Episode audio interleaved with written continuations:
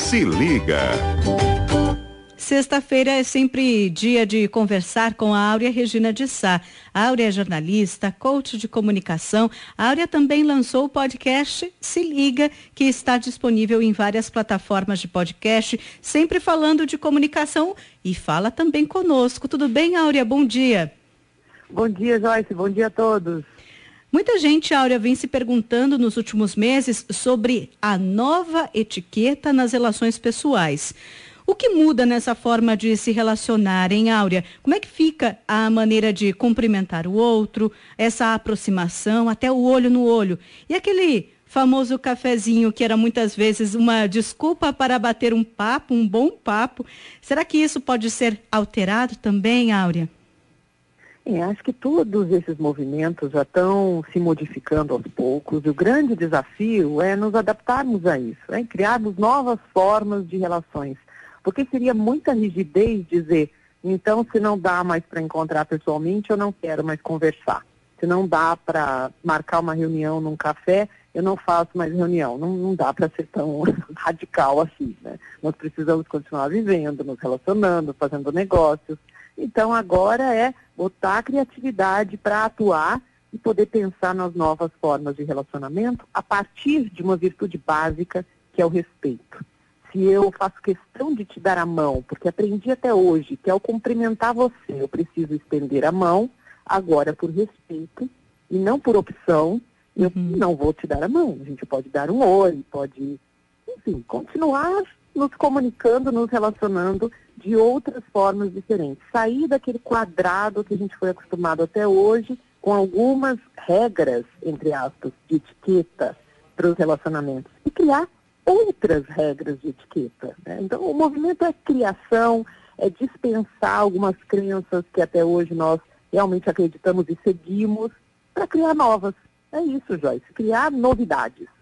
E o que fazer também? Que temos que criar novidades, uma adaptação, mas o que fazer também, Áurea, para sentir menos falta disso tudo também? Tem algo que pode ser feito para compensar alguns hábitos, uma substituição por outros? O que podemos fazer na prática, Áurea? O grande movimento, eu penso que é dar um novo significado a essas crenças antigas. Tá. Então, a gente pode criar novas formas e substituí-las com o desejo de fazer melhor. Porque se eu ficar sempre rebelde e, e, indignada, porque eu não posso mais fazer isso e aquilo, eu acabo não vivendo uma nova possibilidade de situação. Uhum. É? Então, se eu não posso tomar um cafezinho pessoalmente, eu vou marcar um cafezinho virtual. Ah, mas não é a mesma coisa. Não, não é a mesma coisa. Não né? vai ser mesmo, né? Não vai ser. E, na verdade, a vida inteira é assim. É que agora veio uma avalanche de mudanças de uma vez só. Uhum. Então as pessoas ficam um pouco perdidas. Puxa, mas eu não posso fazer isso, eu não posso fazer aquilo, eu não posso fazer aquilo outro. Mas sempre foi assim. Você sempre não pôde fazer algumas coisas. Ou foi obrigado ou convidado a fazer outras coisas de formas diferentes. Mas talvez isso tenha sido de uma forma mais lenta. E com essa velocidade toda dessas mudanças promovidas pela pandemia, a, a gente é convidado a, a ter novos desafios de uma vez só. Então, uhum. a grande disposição de olhar para as coisas de um lado positivo faz a diferença. Porque o contrário seria ficar se lamentando por aquilo que eu não tenho mais. Mas eu posso adquirir novas formas de fazer as coisas. Você sabe o que isso me fez lembrar? É. Uma situação que eu, eu conheço pessoalmente, mas tem outras situações assim, de um casamento. Né? A moça mora em Londres e o moço mora no Brasil, no Rio de Janeiro, e eles são casados no papel. Quando é possível, um visita o outro. E passam basicamente o relacionamento pela internet. A Nossa, distância. mas que loucura! Talvez eu não fosse capaz. Oh, mas e se a situação te convidasse para isso? Uhum. Você tem a opção de não aceitar e tem a opção de aceitar sob algumas condições. Nem tudo é ideal na nossa vida, mas quando a gente tem a disposição de trabalhar com os recursos que a gente tem para fazer o melhor que a gente pode, a gente cria menos insatisfação e pode ser mais feliz, Joyce. Aurea, agora você comentando me lembrou até de um relato que eu ouvi de uma pessoa próxima a mim esses dias, que em função de, de tudo que está acontecendo, de pandemia, de loucura toda essa, é, essa pessoa ela ficou dentro de casa, isolada, cuidando dos filhos, mudou totalmente a rotina E houve tanta mudança e tanta demanda para ser atendida que ela mesma foi fechando, foi se fechando, foi se fechando e não falava mais com ninguém, porque a rotina foi tão tomando conta, tão tomando conta, que ela percebeu isso que ela não estava mais falando com ninguém. E ela precisou enxergar e fazer, né, nessas palavras, é, um esforço para voltar a se relacionar, mesmo à distância com as pessoas, de mandar mensagem para alguém, porque ela simplesmente parou de falar de tanto que ela precisava atender aquela demanda dela, ela, né, é, focar na, no que ela precisava. E você acredita que muitas pessoas possam estar nesse movimento de eu estou precisando lidar com os meus problemas nesse momento, nesse momento, e acabar se fechando, esquecendo dessa comunicação, desses relacionamentos interpessoais que são importantes? Isso pode ser até um efeito dessa pandemia, Áurea?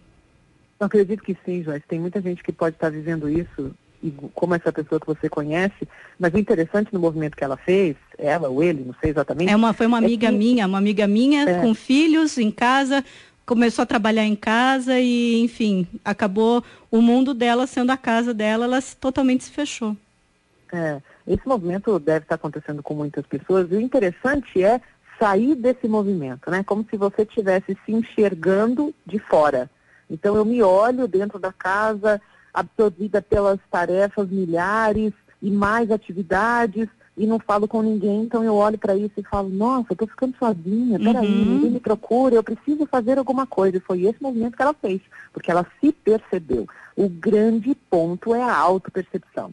Se a gente não se percebe, nós nos, nos envolvemos num roteiro de, de piloto automático e acabamos não vivendo a vida de verdade. A gente só sobrevive. É uhum. algo superficial, que pode não ser um fortalecedor do bem-estar.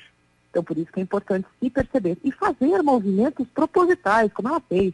Eu preciso colocar na agenda, ligar para uhum. tal pessoa, mandar uma mensagem no WhatsApp, marcar uma reunião virtual de lazer, não de trabalho, né? Para bater um papo, conversar, ver a casa do outro, do amigo, ver os filhos do outro, colocar os meus para conversar com eles né? e fazer diferente. Se a gente não fizer isso, ou seja, se não estivermos no controle para tomar essas decisões, o tempo, o movimento do mundo nos coloca controlados por isso.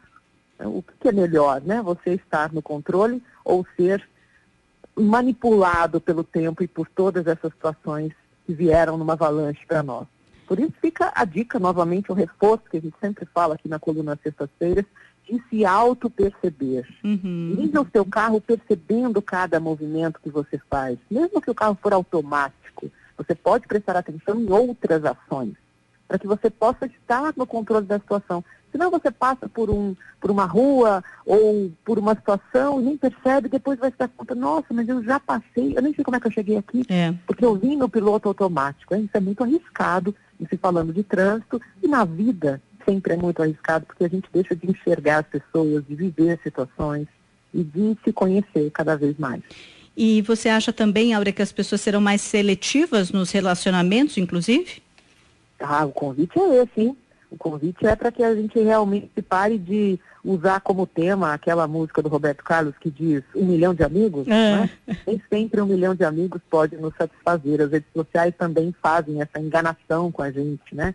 Mas quem realmente te procurou durante essa pandemia, quem realmente te valorizou, e quis saber como você está, essas pessoas talvez mereçam um valor maior.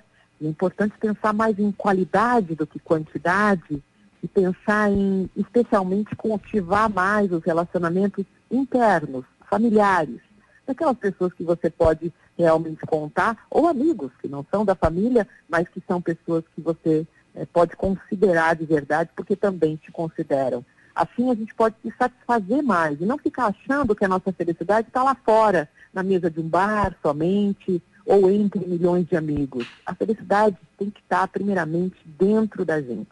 E importante também não confundir a solidão de estar só num ambiente ou viver só, mas estar bem né, e ficar só porque está muito triste porque não tem as pessoas ao redor. Às vezes você tem um monte de gente perto de você, mas está sozinho. Uhum. Então, viver o eu e se gostar e se conhecer é muito fundamental para viver melhor e se comunicar melhor também.